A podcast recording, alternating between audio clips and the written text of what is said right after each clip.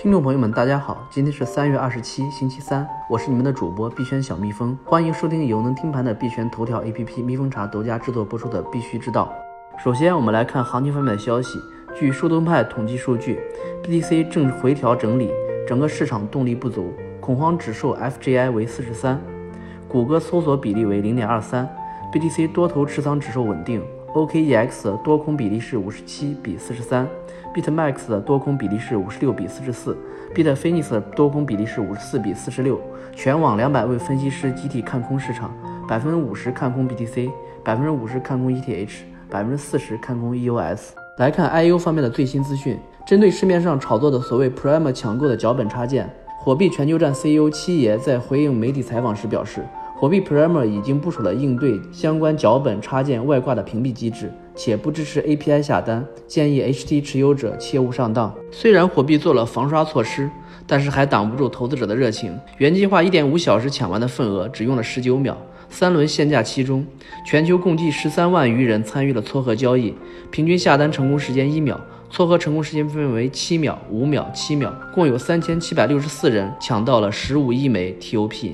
昨天，Top 抢购也闹出了不少乌龙事件，有投资者将 TOPC 当做 TOP 下错单，还有大户输入价格失手多敲了一个零，直接将 TOP 拉高了二十七点七倍。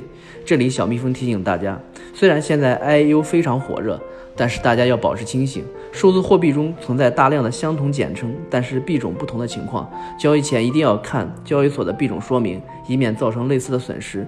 这里做一个小科普，ERC20 的币种识别需要看智能合约的执行地址，智能合约的地址相同，可以认为是一个币。据火币全球站 CEO 七爷透露，火币 Prime 第二个项目将于四月中旬上线。根据火币 Prime 参与规则，从第二个项目开始，开盘前三十日每日需持仓均值达到五百 HT。币安 Launchpad 平台今年推出了三次 IO，收益已超过百分之两百七。此前，据币安官方消息，币安 Launchpad 的下一个项目将以彩票抽签方式进行确定，而不再是先到先得。据 CEO 的 BI 消息，Bsgame 全球游戏社区将于三月三十一日十五点正式启动为期五天的 BEES 售卖，可用 USDT。CEO、COO 参与。产业方面，现在区块链的技术正在加速融入其他行业，各行各业都在积极的将区块链技术用于本行业。韩国央行今年将试行基于区块链技术的证券结算测试工作。币安与风险管理和监测技术合规平台 IdentityMed 达成合作。谷歌追加加密货币检索新功能，提供方便易懂的用户界面。以太坊创始人威神在最近采访中称，未来将会有更多的代表资产的 ERC-20 令牌发行。在香港上市的复星国际公布了2018年年度报告，称将继续探索区块链等新兴领域。IBM 正开发基于区块链的医疗认证平台，以打击假药。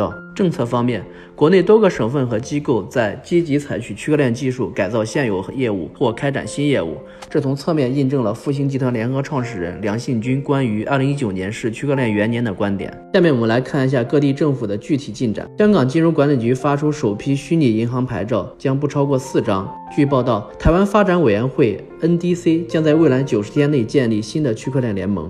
全国首个区块链公证摇号系统落地苏州，必将加快数字小镇建设，游客将可体验区块链电子发票等科技创新应用。佛山市禅城区落地区块链加工业设计版权交易平台。重庆区块链测试认证中心项目发布会举行。江苏省欲借助区块链等技术提升物流信息服务水平。招商银行精英训练营招募区块链相关人才。兴业银行首批试点全国跨境业务区块链平台。交行重庆市分行成功办理重庆首笔跨境业务区块链服务平台出口应收账款融资业务，出入境证件可以全国异地办理，区块链等技术应用推进了这一惠民政策的实施。韩国央行今年将试行基于区块链技术的证券结算测试工作。安全方面，英国公司发布报告称，黑客通过 Tor 浏览器进行域名抢注，盗取两百个比特币。又有一家新加坡数字货币交易所 BIKI 宣布被盗。据 BIKI 的公告，由于 BIKI 第三方短信通道遭遇劫持，没有使用谷歌二次验证码的账户被攻破，造成了近百万人民币的损失。BIKI 决定这些损失完全由平台承担。据悉，BIKI 和龙网一样，都是在新加坡。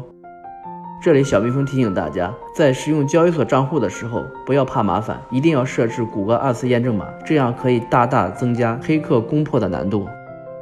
据称，Dragon EX 交易所共计损失六百零二万美元数字资产，已有近百万流入交易所。现在，Dragon EX 正在积极的追讨这部分资产。好了，今天的节目就到此结束，谢谢大家收听，我们明天见。